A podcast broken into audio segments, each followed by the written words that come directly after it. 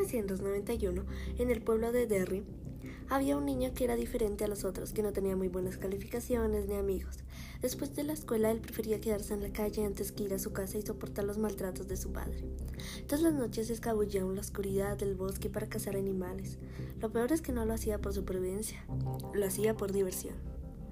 En las mañanas después del desayuno solo y horroroso, al llegar al colegio se salía por la ventana de uno de los baños y se dirigía a los negocios menos conocidos con su cara de niño inocente, a robar cosas pequeñas como dulces o comida. Y un día después del colegio su papá llegó borracho a maltratar a su mamá. Él sabía lo que hacía, pero esa noche fue diferente. Su mamá no aguantaba más y pedía ayuda a todo pulmón, y él acostumbraba a salirse y tratar de no escuchar, pero ese día decidió protegerla.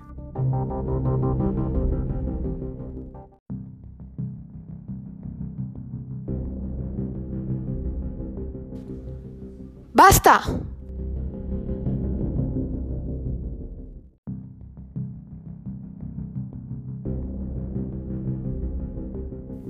Su padre lo volvió a mirar y le dijo borracho.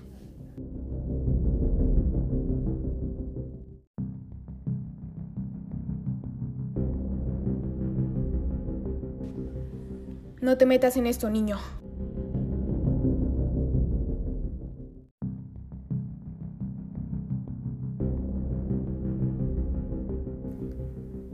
Se iba a ir, hasta que escuchó a su mamá gritar, y en un momento todas las cosas horribles que le hacía su papá a él y a su madre le invadieron la mente, y en un parpadeo de ojos se puso al frente de él y lo empujó con todas sus fuerzas. Su padre, sorprendido y enojado, le dio un golpe tan duro en la cara que lo noqueó. La mamá asustada le suplicó a su esposo que le dejara llevar a John al hospital o que al menos le dejara curarlo. Su padre seguía en shock y solo le dijo,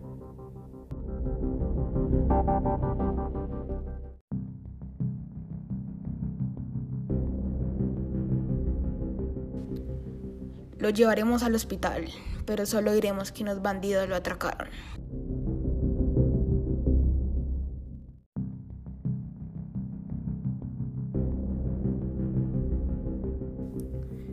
Madre solo asintió con la cabeza y después de unos minutos en la carretera llegaron al hospital. Como era de esperarse, el médico preguntó qué le sucedió mientras lo veía asombrado y tomaba su pulso.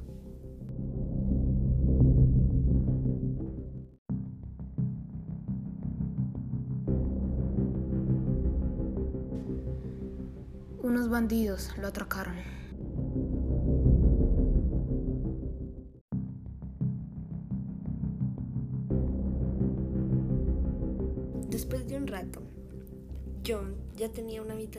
En la cual despertó y al no ver ni a sus padres ni a nadie cerca, decidió huir por la ventana hacia el bosque.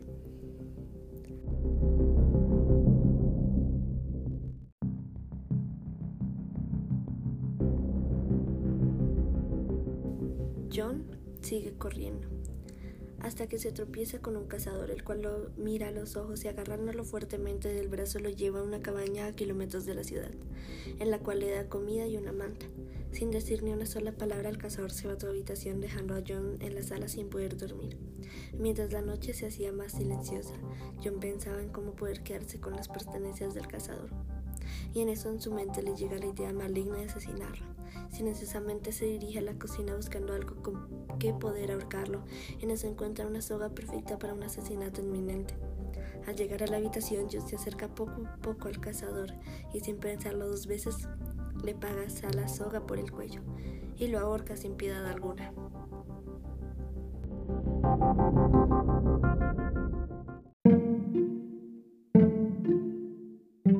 Treinta años después.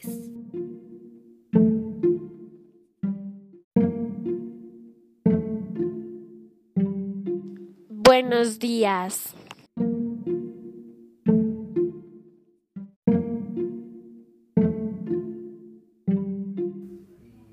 Buenos días, jefa. ¿Cómo amaneció hoy?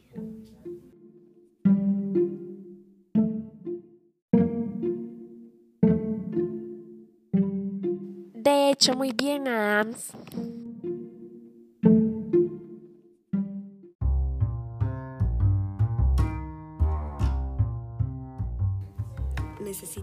Página web? Aquí está la solución. Con Informatec podrás aprender a crear tu página web desde cero, usando los lenguajes básicos de computador como HTML o usando algo más simple como el sistema binario. Con Informatec lograrás lo que te propongas. Empieza ya.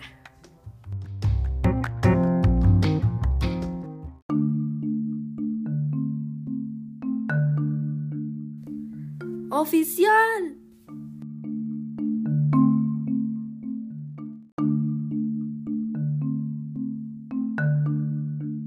¿Qué sucede?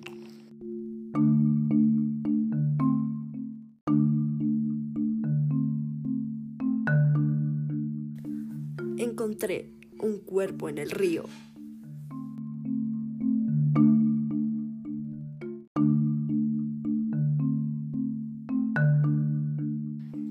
Por favor, lléveme al lugar exacto en donde lo vio.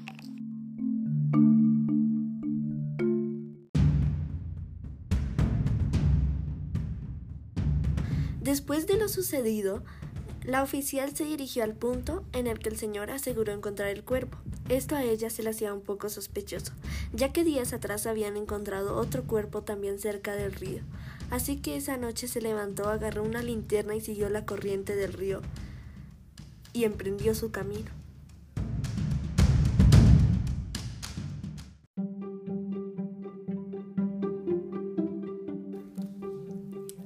Todo bien, hasta que encontró tres casas que sinceramente no sabían que existía. Primero investigó e interrogó a la primera. Una casa linda, amplia, en la que vivía una chica de 23 años, de estatura mediana, que trabajaba como secretaria en una oficina antigua de una ferretería en la que llevaba las cuentas.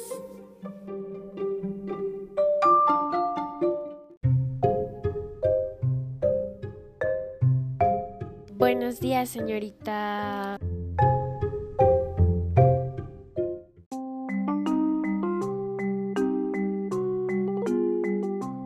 Laura. Señorita Laura.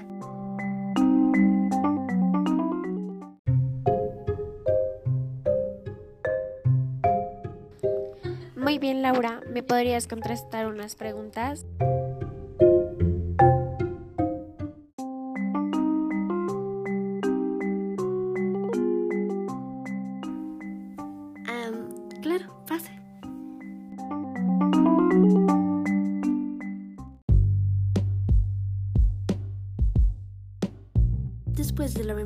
Cortés de Laura, la oficial comenzó con las preguntas.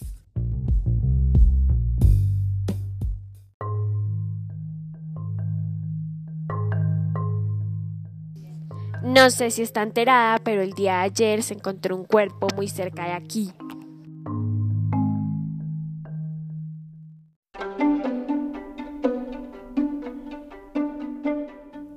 Oh, claro, el señor Frediscon. Lo vi en el periódico.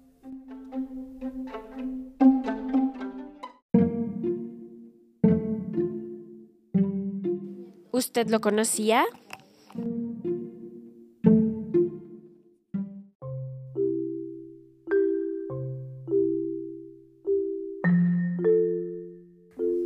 Sí, lo veía pasar por su bote todos los sábados. Era mucho.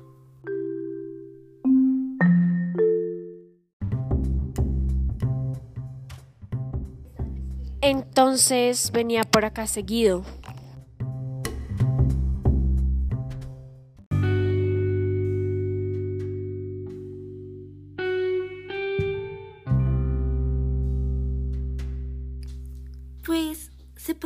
Decir que sí.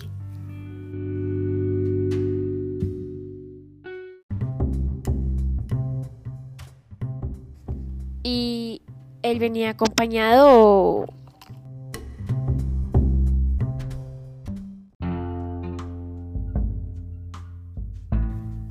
No, venía solo siempre.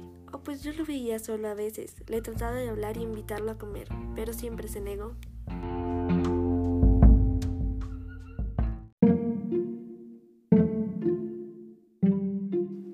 aparte de venir aquí los sábados, hacía otra cosa por acá.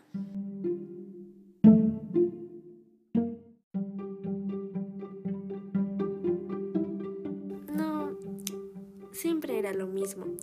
Todos los sábados llegaba aproximadamente a las 8 de la mañana, encendía el bote y después de unas horas, a la 1 de la tarde, llegaba otra vez a almorzar en un árbol. Luego se volvía a ir y aproximadamente a las 8 de la noche se iba a su casa.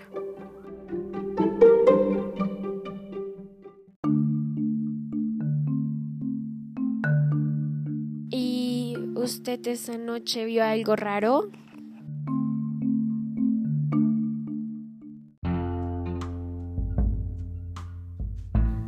Siéndole totalmente sincera, sí.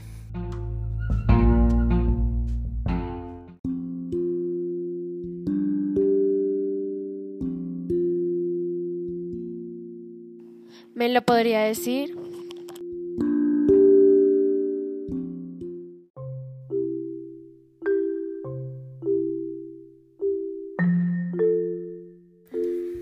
Como siempre, el señor Fredrickson llegó, almorzó, pero nunca escuché que se fuera o que encendiera el auto, así que me asomé por la ventana. No se me veía muy bien, ya que era muy de noche y los árboles se atravesaban, pero alcancé a ver alguien, a alguien acorralándolo. Sinceramente me dio mucho miedo, así que salí a ver qué pasaba y grité.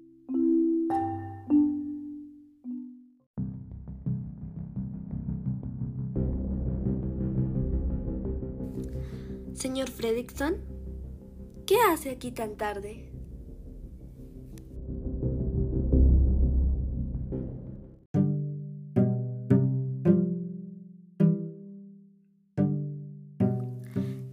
Respondió, y el señor que lo acarralaba me volteó a ver. Tenía ojos negros, era muy horrible. La sensación que me pasó por la cabeza solo presentí que me haría daño, y se quedó unos segundos viéndome. Después se fue caminando, y el señor Félix no dijo nada, y unos minutos después se subió a su auto. Mientras él encendía su auto, yo me enteré a mi casa, y después de unos cuantos minutos escuché cómo salía y se introducía en la carretera. Me acosté tranquilamente pensando en que ya estaba salvo, pero al día siguiente tuve que ir por unos tomates al mercado pagando vi en la portada del periódico que habían encontrado un cuerpo sin vida del señor Fredrickson.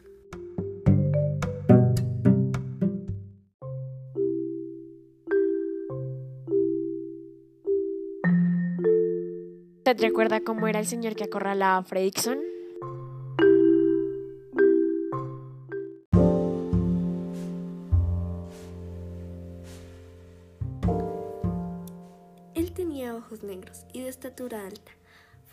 Pero no tanto. Traía un pasamontañas negro, chaqueta negra, pantalón negro y guantes, así que no pude ver mucho.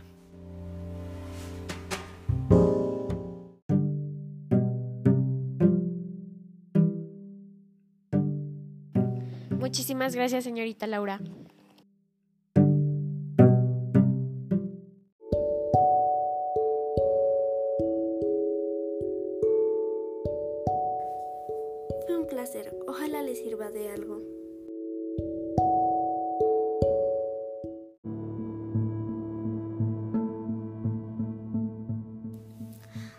Antes de salir de la casa, la oficial le dijo algo a Laura.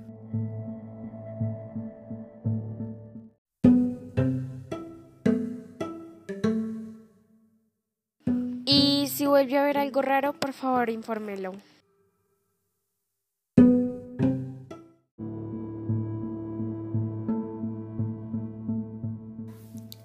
Laura sintió y la oficial se dirigió a la segunda casa. Era de colores oscuros. Era vieja, daba un poco de miedo, pero tenía un columpio rosado.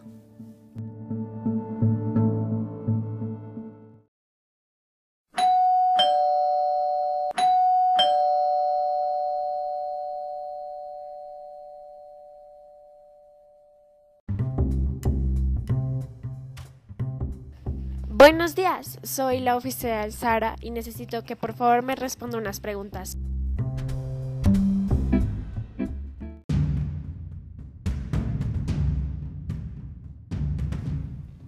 Claro, pase.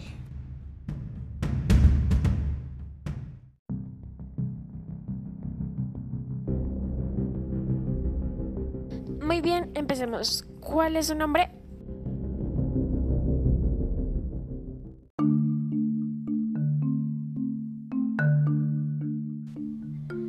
nombre es Cristóbal.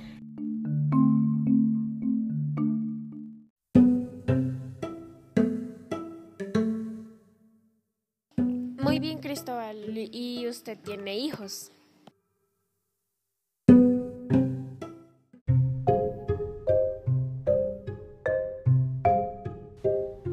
Si lo dice por columpio, lo tengo porque vivía con mi sobrina.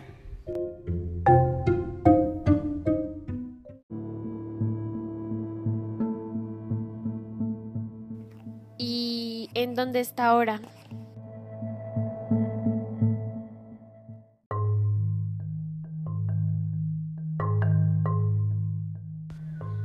Junto a mi hermana y mi madre.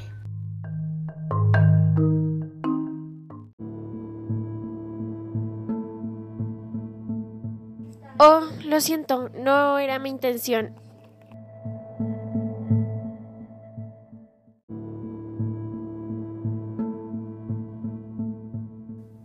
Antes de que el oficial podría seguir, Cristóbal dijo enojado.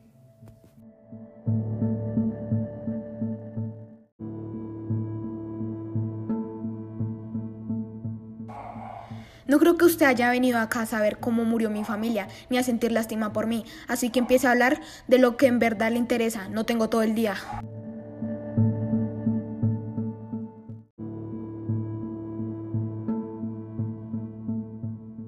La oficial iba a responder muy mal, pero sabía que probablemente solo se sentía mal y aparte necesitaba interrogarlo, así que siguió con las preguntas.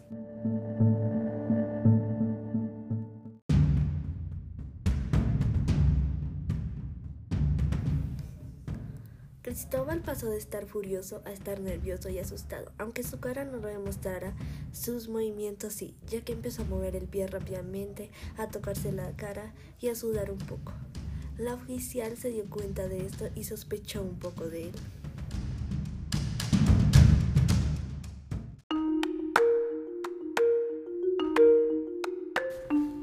No, yo solo me acosté a dormir.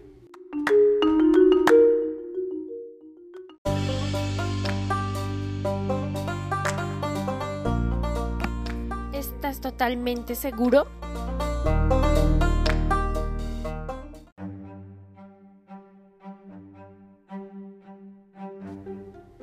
Sí.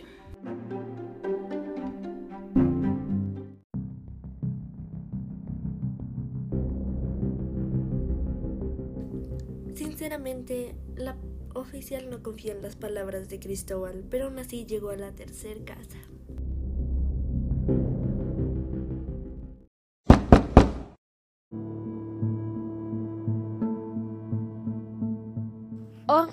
Buenos días. Soy la oficial Sara y necesito hacerle unas preguntas.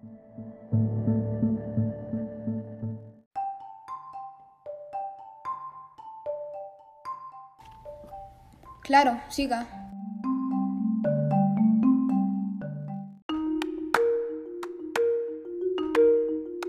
Mm, Muy bien. Em, ¿Cuál es su nombre?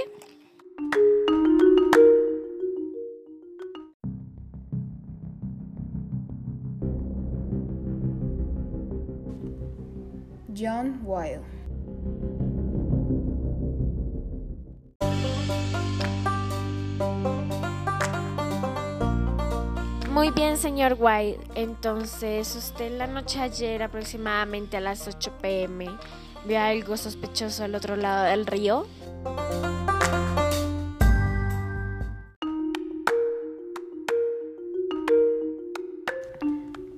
De hecho yo los sábados en la noche salgo a cazar. ¿Cómo se puede dar cuenta?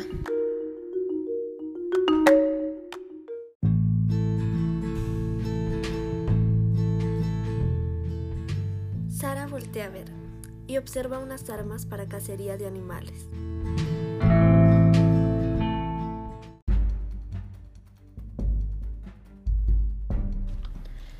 Sé que probablemente no es de mi incumbencia, pero ¿por qué lo pregunta?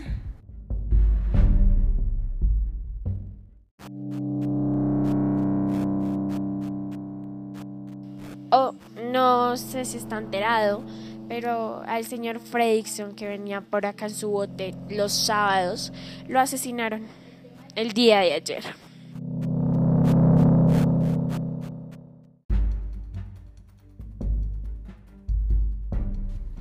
No, no tenía ni idea. No me entero mucho de esas cosas y ya le preguntó a mis otros vecinos.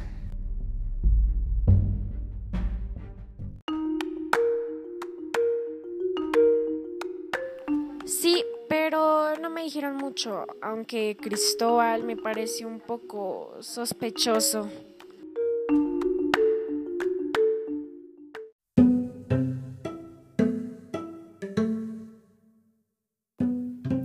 La oficial, después de los interrogatorios, se dirigió a la estación a ver si los antecedentes de su sospechoso Cristóbal tuvo que buscar por varias horas, ya que habían muchos Cristóbales en el pueblo, pero al final lo encontró. Cristóbal Anderson investigó en los papeles del pueblo en las prisiones cercanas en todos lados hasta quedarse dormida. Al día siguiente, después de un café, decidió ir de nuevo a interrogarlo para saber más sobre él, ya que para ella era el asesino perfecto.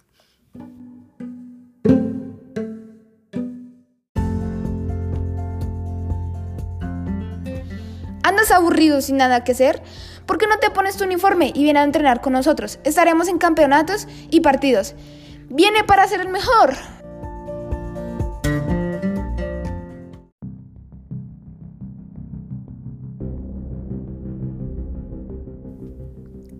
Llegar tocó varias veces, pero nadie abrió, así que decidió entrar por su cuenta. Al entrar la casa olía gas y había mucho humo, así que tapándose la nariz con sus chalecos se dirigió rápidamente a la cocina y lo encontró totalmente quemado con la estufa prendida. Después de unas horas los de criminalística llegaron a la casa y junto a la oficina revisaron, revisaron la casa. Y aunque ellos sacaban las conclusiones de que había sido un accidente, a Sara no le convencía tanto esa idea así que decidió llamar a Laura, la vecina de Cristóbal y John. Cuando llegaron a la casa de Cristóbal, Laura preguntó.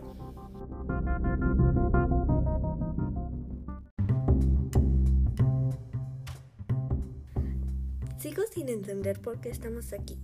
Después de que dijeron que fue de un accidente, ¿podrías explicarme?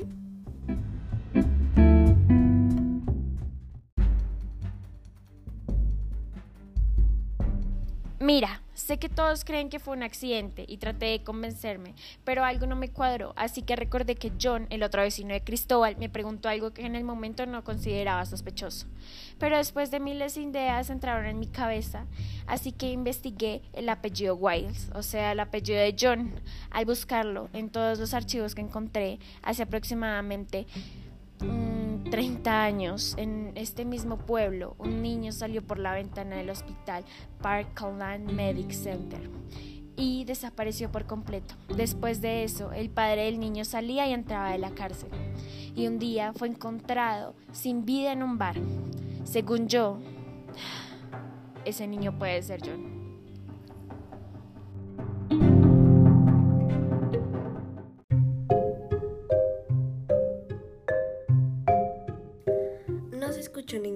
Respuesta de Laura. Y después de unos segundos la oficial grita.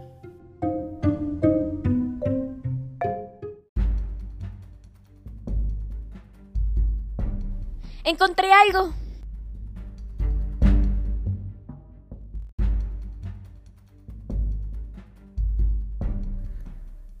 Sin poder terminar de hablar, recibió un golpe de un jarrón en su cabeza, dejándola inconsciente y así despertando en la casa de John.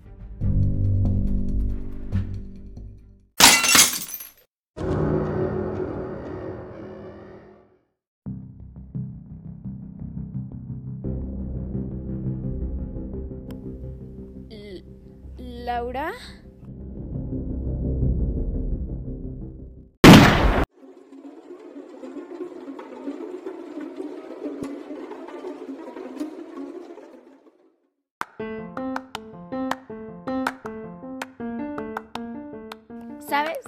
Las matemáticas son muy esenciales en la vida de alguien y aquí entre nosotros sé que te cuestan un poco. Así que entra a www.matemáticas.com y aprende en clases, en videos y hasta en canciones. No te quedes atrás. ¿Qué esperas? Es fácil y gratis.